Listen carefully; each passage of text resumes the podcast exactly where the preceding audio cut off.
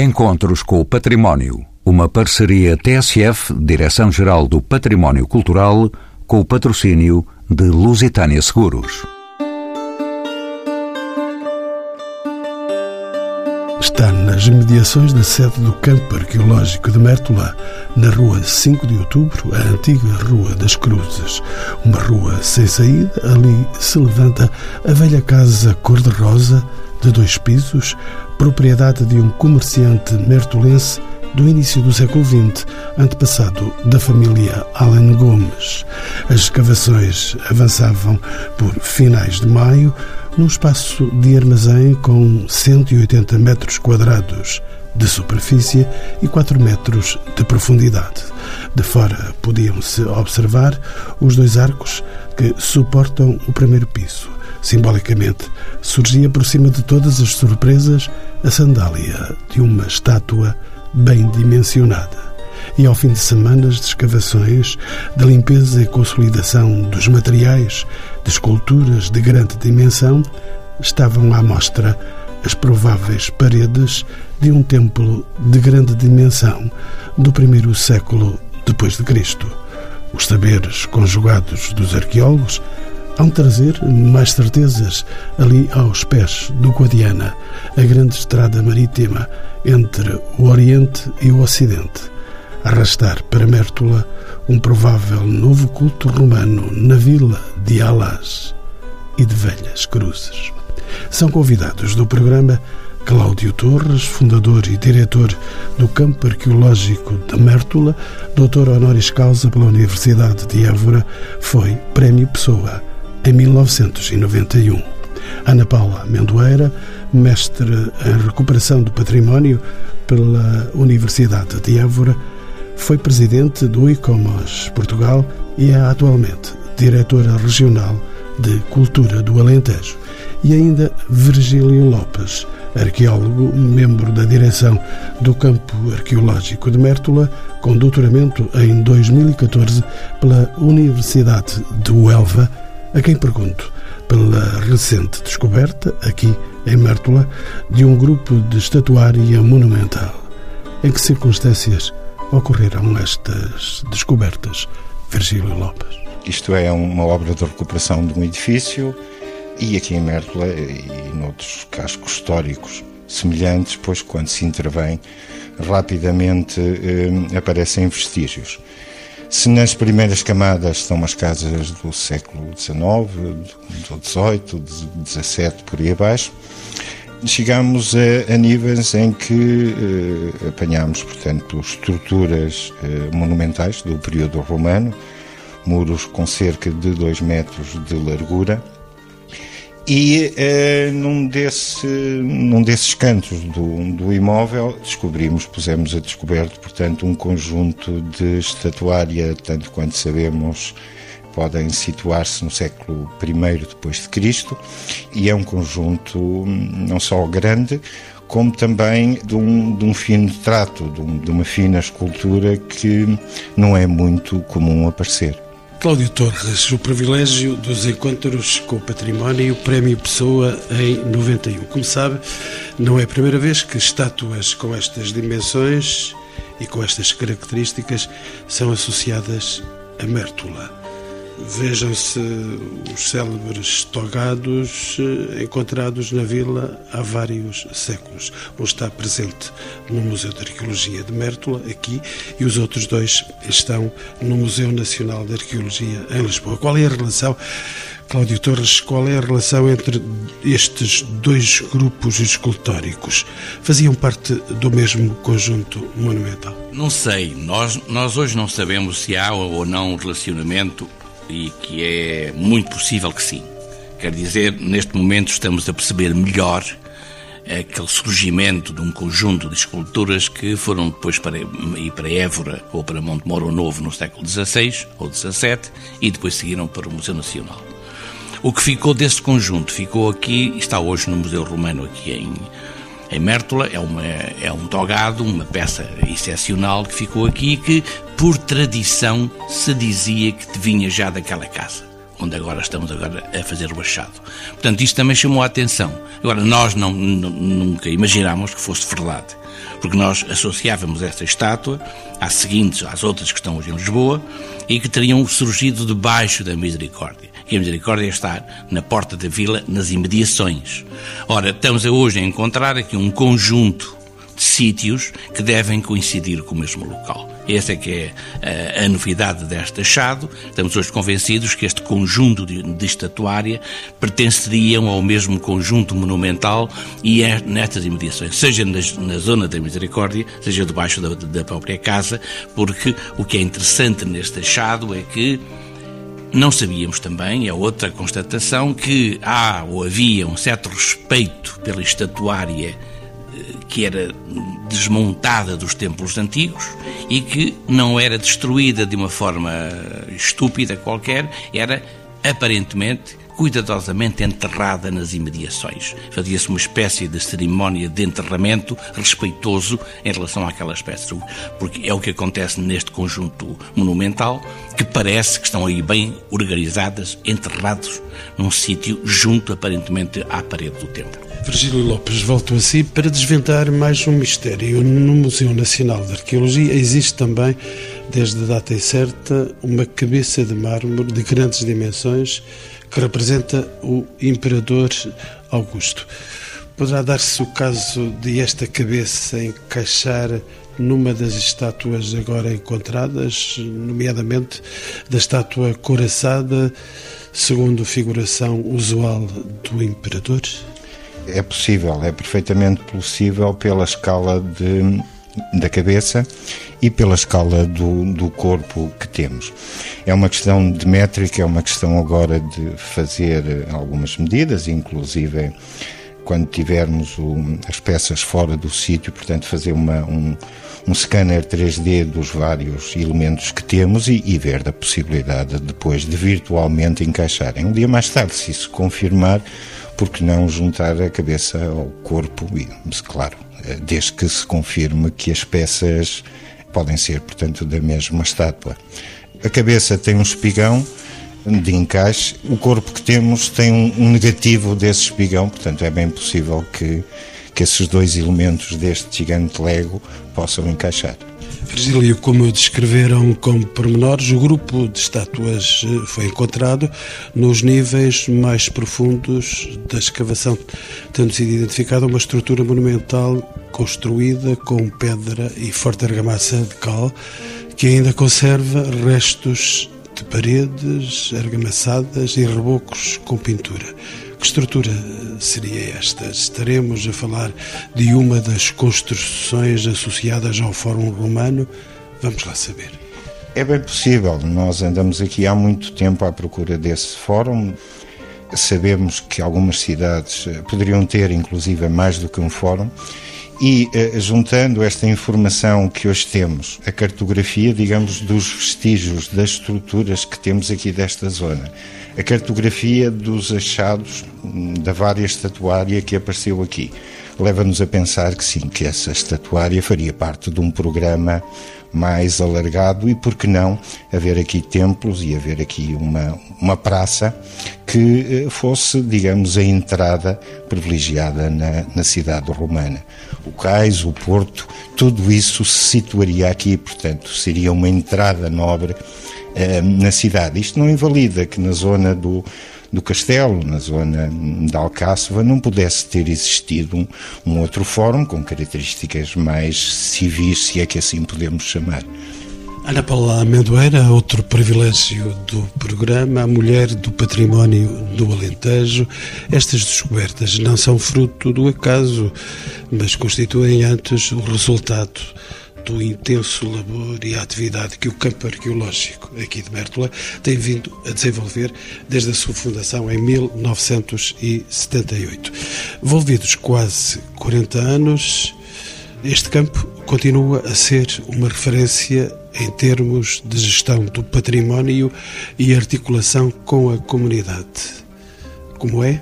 Como é que isto se faz de facto? O campo arqueológico de Mértola é uma estrutura científica e de transposição do conhecimento para os cidadãos. E nesse sentido protagonizou desde 78, desde o período em que se constituiu e depois ao longo das décadas de 80, de 90, de 2000 até agora, um dos projetos mais relevantes a nível nacional e seguramente no Alentejo, no sul do país, de desenvolvimento cultural que demonstrou que é possível fazer o desenvolvimento das comunidades a partir da cultura e do património, a partir das identidades das comunidades, da sua história, da valorização da sua história e da valorização da sua autoestima a partir daquilo que são as suas, as suas raízes e a sua história. Isso estava praticamente no domínio da retórica até que, de facto, o campo arqueológico iniciou a sua atividade com caráter sistemático, como disse, a partir desse, desse ano. E isso é um resultado e é alguma coisa que todos nós temos que agradecer muito ao campo arqueológico, ao Dr. Cláudio Torres, a toda a sua equipa, não só pelo trabalho que fez em Mértola e que tem feito em Mértola, mas também por aquilo que trouxeram para a região, quer dizer, pela esperança que trouxeram para a região do Alentejo e também para o país, através dos projetos cidadãos ah, de construção de um desenvolvimento cultural efetivamente integrado e sustentável, que é um, um palavrão que se usa muito hoje em dia e muito poucas vezes de facto tem aplicação consequente. E aqui em Mértola nós de facto podemos ver que há toda uma comunidade que se desenvolveu a partir daquilo que é a riqueza da sua história, do seu património, da arqueologia e das suas raízes.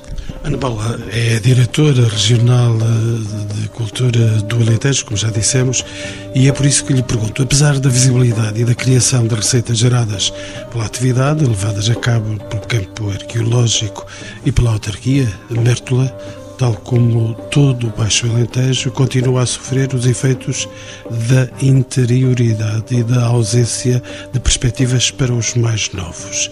A arqueologia e a investigação podem continuar a constituir uma opção de desenvolvimento e de oportunidade e de que forma, Ana Paula Amendoeira? Penso que sim, podem e devem continuar a ser uma opção já o são e já o, já o são desde há um tempo.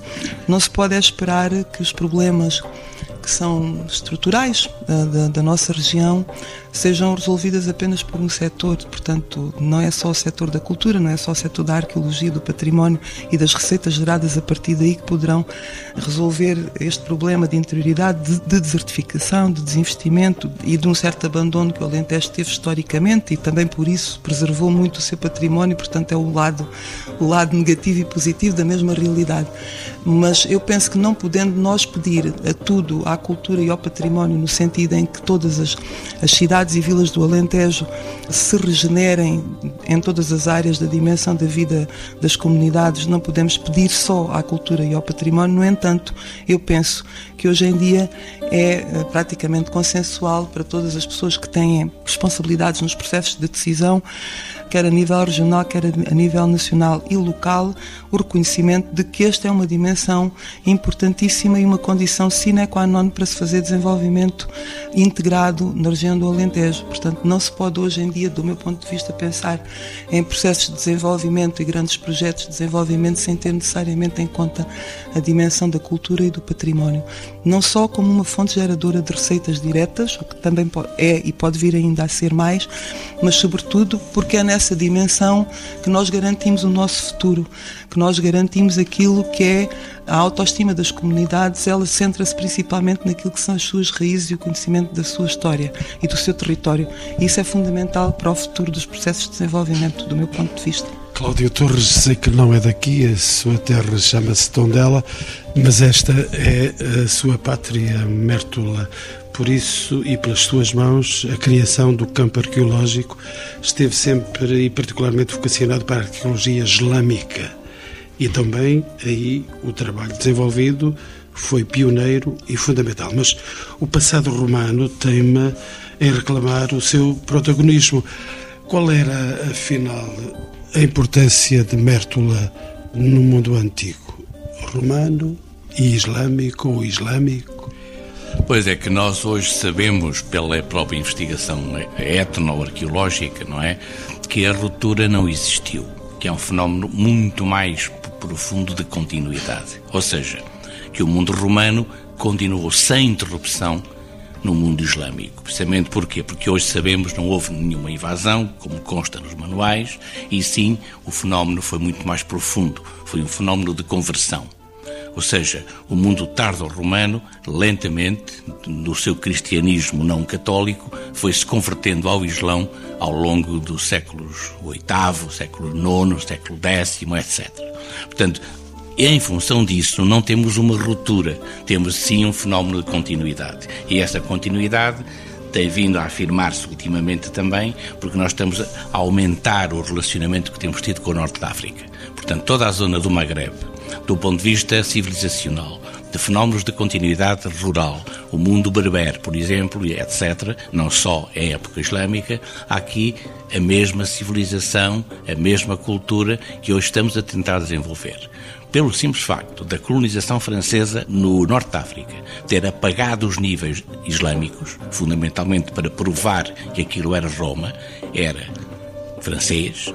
Portanto, Neste momento não há nada, não há nenhum museu de arte islâmica em todo o Magreb e toda uma juventude no Magreb nos procura, quer saber, quer entender, quer conhecer melhor o seu passado através da nossa informação e arqueológica ou histórica sobre o Islão.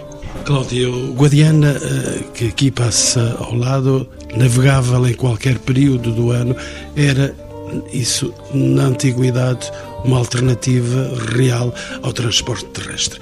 Podemos considerar que Mértola era então um prolongamento do Mediterrâneo. Como é que isso podia ser? Mértola era um grande porto do Mediterrâneo, antes, por exemplo, de Lisboa, antes da margem atlântica ou ocidental do nosso território. Mértola tinha aqui uma, uma avenida aberta, o rio era um rio ativo até Mértola, precisamente por causa das, das marés. Os barcos subiam o rio não contra a maré, e sim a favor da maré, portanto, era uma avenida de fácil navegação. Portanto, este porto já é, era um porto importante já de épocas pré-romanas, por causa dos metais, por causa que é a zona metalífera mais importante de cobre, de ouro, de estanho, etc. Portanto, que isto criou sempre aqui uma avenida fundamental sobre o rio. E isso abriu uma perspectiva de contacto direto com vários dos grandes portos do, do Ocidente Mediterrâneo.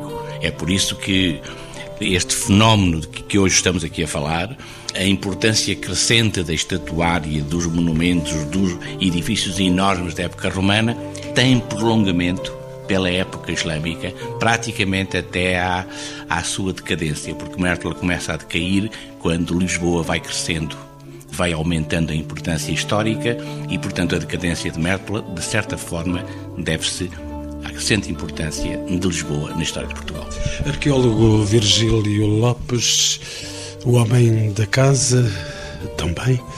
A atividade mineira foi desde os períodos mais remotos um dos motores da economia local, transformando Mértola num importante interposto de extração e de comercialização. Quais eram então os metais explorados e qual foi a sua importância durante a antiguidade e nos períodos posteriores? Não se pode nunca esquecer o passado. Pois, desde que os metais funcionam na história do homem, que este sítio, que este território ganha uma importância acrescida. Nós estamos situados numa coisa que os geólogos designam de faixa piritosa ibérica. Portanto, é uma faixa, como o próprio nome indica, que vem desde o canal Caveira, Grândola, e vai acabar para lá do Rio Tinto. Portanto, uma faixa com 250 quilómetros, com 60 de, de, altura, e aí eh, houve em tempos ouro, prata, claro que esses são os primeiros a, a, desaparecer, e depois ficou o cobre. O cobre que é extremamente importante, porque o cobre, juntamente com o estanho, vai dar o bronze, e o bronze, portanto, foi durante todo o mundo antigo um dos metais eh, bastante usado e com um certo prestígio. Portanto, Sempre que as minas eh, da região funcionaram, Mértola teve, eh, teve uma importância histórica, teve um comércio diferente da realidade eh, do Baixo Alentejo dessa altura. Quando as minas fecham, e elas vão fechar nos anos 60, é o abandono. Portanto, é todo um ciclo que termina e uma dinâmica que dificilmente se consegue continuar. Temos São Domingos aqui a dois passos, fechada. Temos São Domingos a 17 km. Sabemos que no período romano o minério, portanto, o metal já tratado, viria para Mértola para depois uh, ser embarcado. O Porto do Pomerão sabemos que é um, é um porto dos meados do século XIX, portanto, não existia neste período romano. E Mértola, portanto, vai, uh, vai ser o grande centro onde chegavam produtos e onde, uh, para além dos metais, pois temos toda uma agricultura rica do Baixo Alentejo que possivelmente seria escoada por Merley. Estamos a falar dos vinhos, do azeite, inclusive dos, dos cereais. Agora, Cláudio, uma enumeração bastante longa. A romanização, a antiguidade tardia, e já nos falou disso, do cristianismo e da presença islâmica. Todas estas épocas que revelaram e continuam a revelar achados de grande importância e qualidade, parecem quase sobrepor-se em termos cronológicos, sem aparentes indícios de ruptura e de confronto. Também disse isso. É assim de facto? Ou foram, pelo contrário, épocas de crise e de intolerância que geraram estas diferenças? Há sempre intolerância, há ataques, há guerras, há, há destruições. Agora, a força da continuidade mantém-se de uma forma impressionante em todo o lado. E aqui foi, um, foi esse o caso. Porquê? Porque isto é uma cidade portuária. E a cidade portuária é o sítio onde se negocia. E os negociadores, os negociantes, habitualmente não usam armas, usam a convicção que vende coisas e compra, o que compra, o que vende, que troca. Portanto, é uma mentalidade pacífica, é uma mentalidade pacificadora. É evidente que de, de, de vez em quando são atacados, querem ser roubados por piratas, por outros povos que vêm daqui ou dacolá, grupos, etc. Mas há sempre esta dominante do comércio, da troca e do mercado que é dominante nas cidades portuárias. É o caso de Mértola. Mértola sempre teve aqui comunidades de grandes mercadores, temos aqui provas de comunidades, por exemplo, de, de judeus desde o século I depois de Cristo, que viviam aqui já em Mértola, que comerciavam com o Oriente, com o Egito, com Alexandria, com a Grécia, etc, etc. E, portanto, há aqui contactos intensíssimos com a Tunísia, temos aqui um relacionamento forte desde sempre, desde épocas muito antigas, temos aqui comunidades da, da Líbia, Ainda por cima temos lápides funerários, temos aqui, aqui comunidades ligadas à Líbia que eram cristãos monofisitas, portanto ligados ao donatismo. Portanto, toda esta mescla de povos, de comerciantes, de religiões, de tudo isto, cria o ambiente propício ao entendimento, ao diálogo e, obviamente, àquilo que dá o comércio e a troca, que é a linguagem da paz. Ana Paula Amendoeira, vamos pôr os olhos na atualidade. A beleza natural de Vila, como esta que está aqui diante dos nossos olhos, aliada à importância do seu património e dos seus museus, e a iniciativa como o Festival Islâmico, tem vindo a trazer mais visibilidade e atratividade em termos turísticos. É possível compatibilizar o turismo com as questões de autenticidade e preservação do património, ocorremos o risco de também em Mértola podermos assistir a uma gentrificação do centro histórico. As palavras parecem difíceis. Eu penso que sim, que é possível. É sempre possível se nós quisermos e se as políticas que forem aplicadas no território forem nesse sentido. Portanto, é possível compatibilizar a autenticidade do património das comunidades com eh, a atividade turística. E, e, isso é aqui, quer dizer, estamos a falar em Mértola ou no Alentejo. Nós não temos, neste momento, um, digamos, um fluxo turístico de tal monta que possamos falar já de situações de insustentabilidade ou insustentáveis como há, por exemplo, em cidades como Barcelona ou como outras cidades. A nossa realidade é completamente diferente. E neste momento, em, em Mértola, eu, eu não, não, sei agora os números de à visitantes. Volta de 50 mil visitantes por ano. Pronto, à volta de 50 mil visitantes por ano.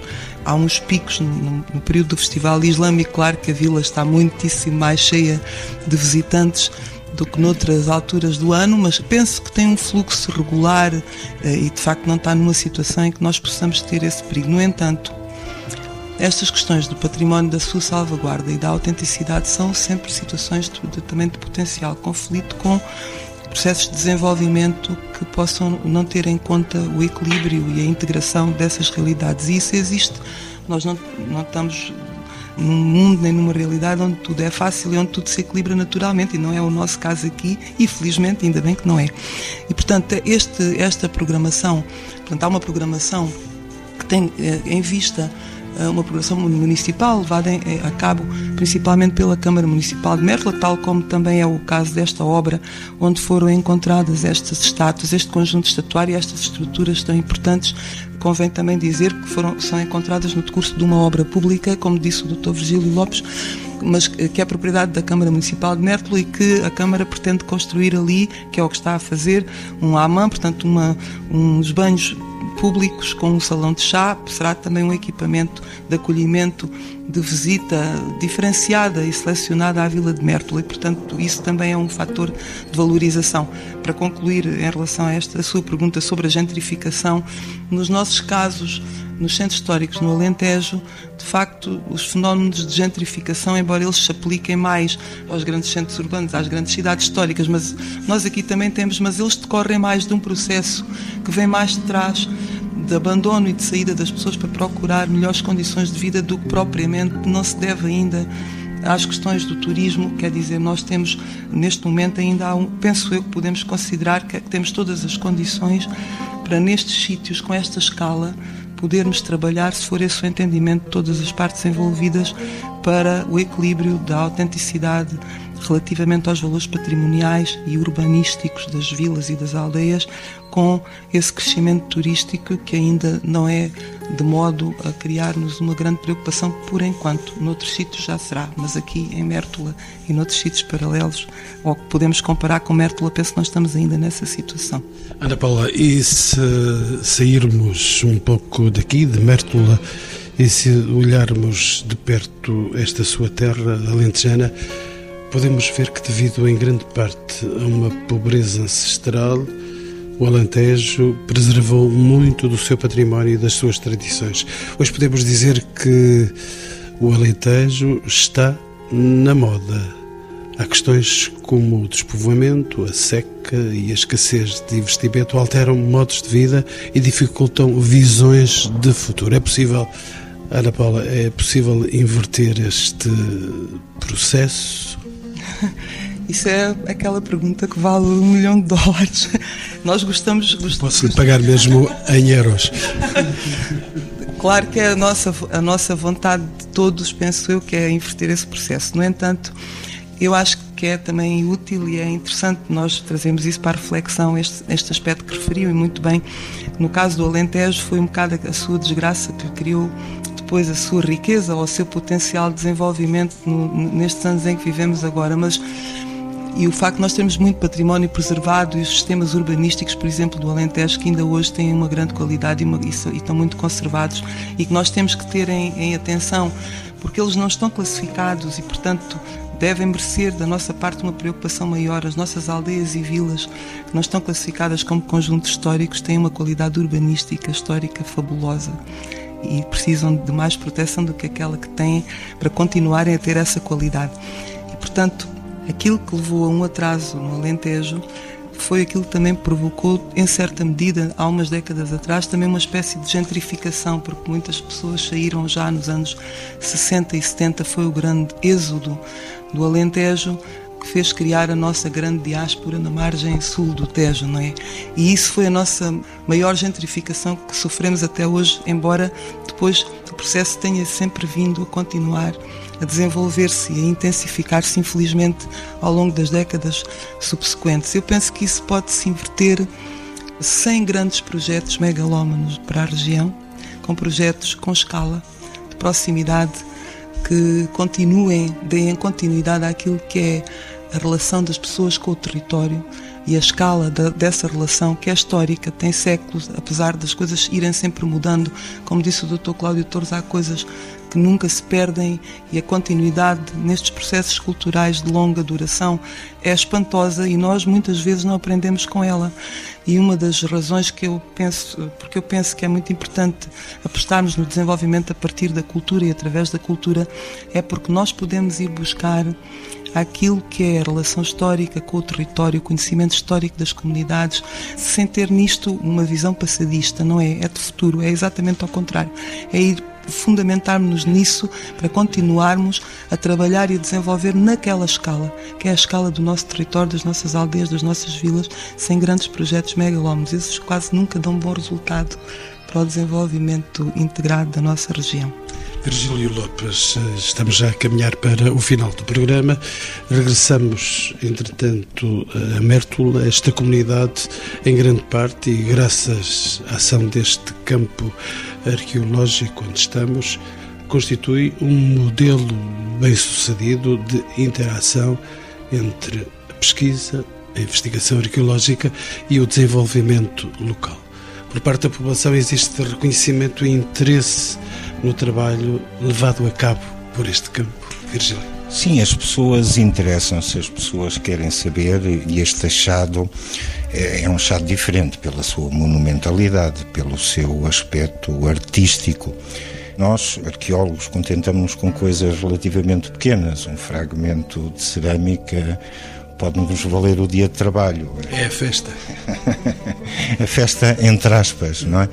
Mas é a alegria de encontrar alguma coisa. E este achado marcou e está a marcar aqui eh, as pessoas e querem saber e perguntam, e nós, na medida do possível, também vamos dando essas informações indo ao encontro daquilo que as pessoas querem saber. Já fizemos aí algumas ações, digamos, para a população e a população tem aparecido em um número significativo. Portanto, as pessoas interessam-se por aquilo que está a aparecer na Terra e estes achados vão dando, digamos, algum sumo. Há sempre alguma coisa nova para se ver em Mértola, por incrível que pareça, e apesar de andarmos aqui há tanto tempo, estes achados arqueológicos continuam a surpreender-nos e a surpreender uh, as pessoas em geral. E um pouco longe, mesmo depois do Pulo do Lobo, Cláudio Torres, é da sua Mértola que falamos aqui, com uma equipa permanente, grande investimento em investigação, museologia, conservação e restauro, escavações arqueológicas e uma grande atividade em termos de publicações. As despesas de manutenção do centro são certamente elevadas, penso eu. Quais é que são os apoios e financiamentos para esta estrutura?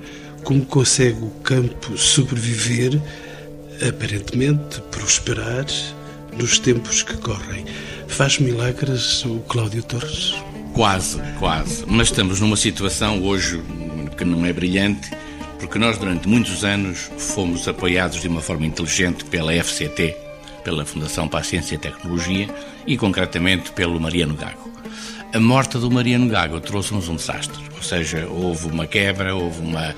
Ele era um homem inteligente que percebeu desde o início este projeto perfeitamente, portanto, fomos nesta altura bolseiros com apoios financeiros importantes para a museologia, para isso tudo. Hoje, estamos a sobreviver mal, como é óbvio. Hoje estamos a, a, tentar reformular toda esta estrutura de uma forma que, obviamente, não é rentável. Nós estamos hoje a, a criar aqui um centro de estudos importante, vêm muitos alunos, vêm pessoas que querem estudar, querem fazer o seu doutoramento, eh, os seus mestrados.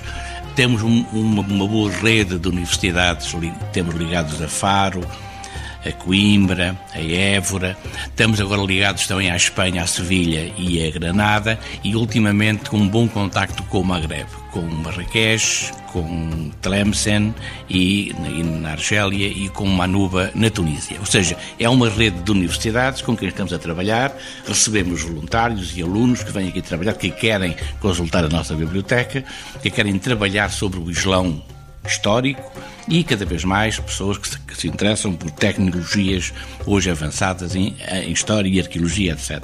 Mas isso não é suficiente. Nós não temos um apoio direto.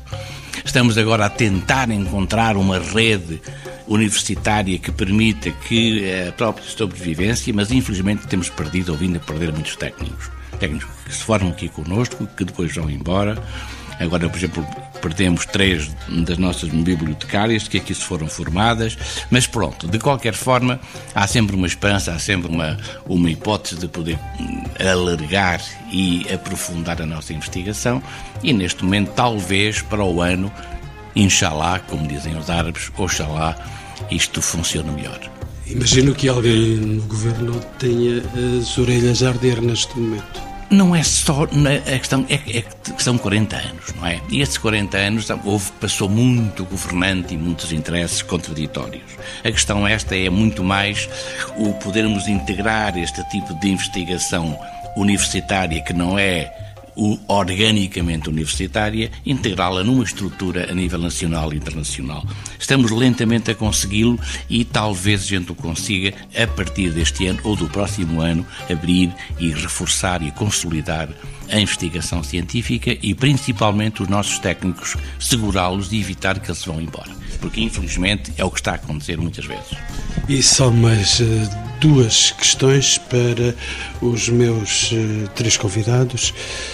Ana Paula Amendoeira, começo por si com novas e tão emocionantes descobertas como as que foram proporcionadas pelas escavações mais recentes aqui em Mértola, podemos contar com novos desenvolvimentos num futuro próximo? Bem, aqui pegando nas palavras aqui do Cláudio uh, sobre o futuro, temos que ter sempre esperança, mas eu penso que hum, que estas novas descobertas, estes novos achados, e como foi dito em Mértola, há sempre mais alguma coisa de novo para ver, dá-nos a dimensão daquilo que eu penso que é mais importante e que vai ao encontro do que estava a dizer o Cláudio, que é o seguinte: é o potencial que temos aqui em Mértola e com o campo arqueológico de produzir conhecimento de altíssimo nível de acrescentar muito conhecimento muito importante em relação a todas estas áreas da arqueologia, do património, da conservação, que em Mértola, digamos, tem esta vantagem de ser de facto uma, uma vila com esta história e ter aqui uma unidade, um centro de investigação implantada há 40 anos. Isso é um privilégio, uma riqueza que eu penso que todos deveríamos estar muito alerta para que isto não se perca nunca e que não tenha uh, as dificuldades que está a encontrar e que são fruto também da sua longevidade, ainda bem que há 40 anos que estão a trabalhar, mas é difícil que todos os períodos sejam, sejam mais positivos, há alguns mais negativos e neste momento estamos no mais negativo. No entanto, eu penso que com a qualidade da investigação que, que desenvolvem, com a rede, com as outras universidades em que estão integrados e nomeadamente também nesta área do romano também penso que é uma mais-valia grande terem uma ligação muito próxima à Universidade de Coimbra e à equipa do Dr. Alarcão, que será seguramente uma grande mais-valia para o estudo destas, também desta coleção extraordinária de estatuária romana. Portanto, essa rede reforça e ajuda penso eu que pode ajudar no futuro, de facto, passa a repetição, o futuro do campo. Mas eu penso que justamente está, o núcleo está na produção de conhecimento, na diversificação das ações. Não pode ser tudo em equipamentos para consumo de turistas. Tem que haver, de facto, nestas nossas terras, à nossa escala, outras atividades. E a atividade científica, a atividade de produção de conhecimento é, neste momento, do meu ponto de vista, uma das mais distintivas e que pode criar emprego de qualidade para que estes jovens, uh, quer os bibliotecários, quer os investigadores, quer os arqueólogos, quer os que estão a fazer teses de doutoramento e pós-docs, possam ficar em Mértola e noutros sítios. E, portanto, eu penso que esse é mesmo o caminho. Não é deixarmos, então, de, de ir por este caminho da investigação científica porque é mais difícil e voltarmos para a facilidade apenas da criação de serviços monofuncionais ligados apenas ao consumo turístico imediato. Isto é um consumo também turístico, há um turismo científico que é muito importante, mas é um consumo já imediato e eu penso que, era, que é muito mais inteligente apostar na qualificação do emprego, neste caso científico, e da ciência cidadã, que é um projeto que a Secretária de Estado da, da, Ciência está a desenvolver e que eu penso que pode ser muito importante para as regiões do interior que têm centros de investigação de excelência, como é o caso aqui do Campo Arqueológico de Mértola.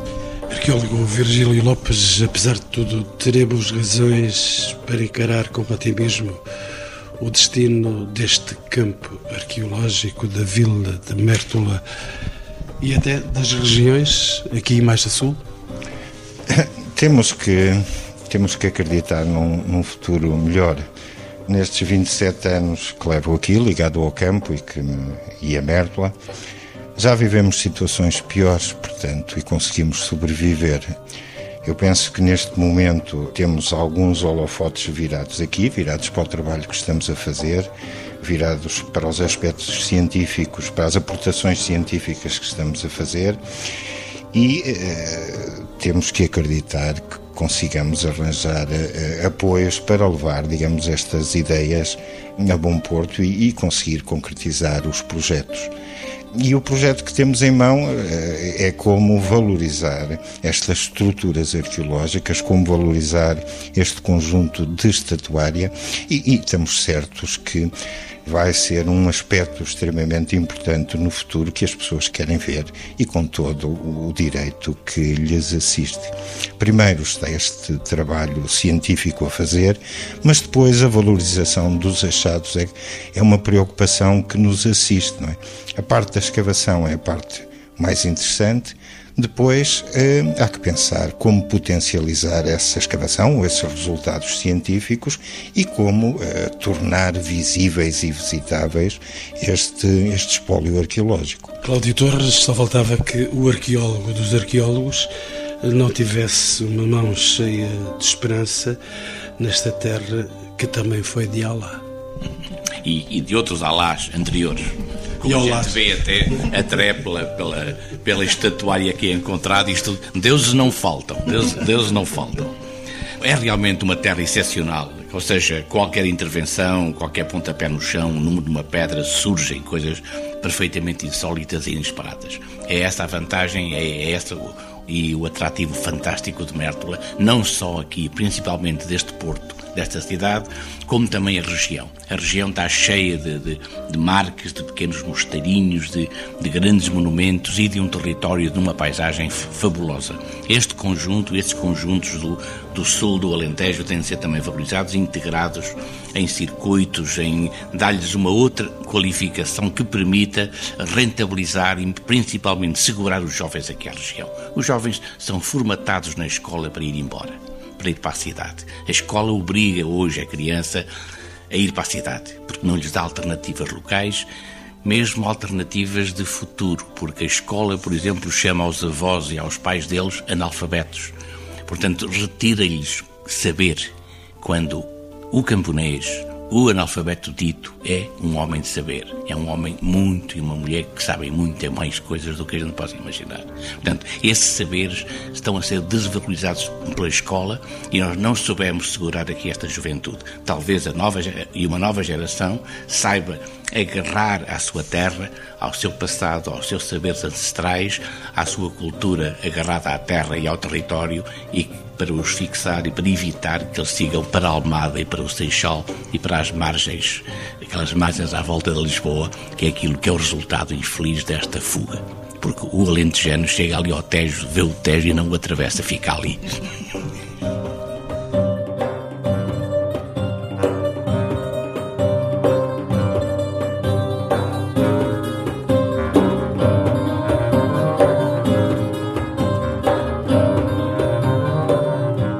Encontros com o Património. Uma parceria TSF, Direção-Geral do Património Cultural, com o patrocínio de Lusitânia Seguros.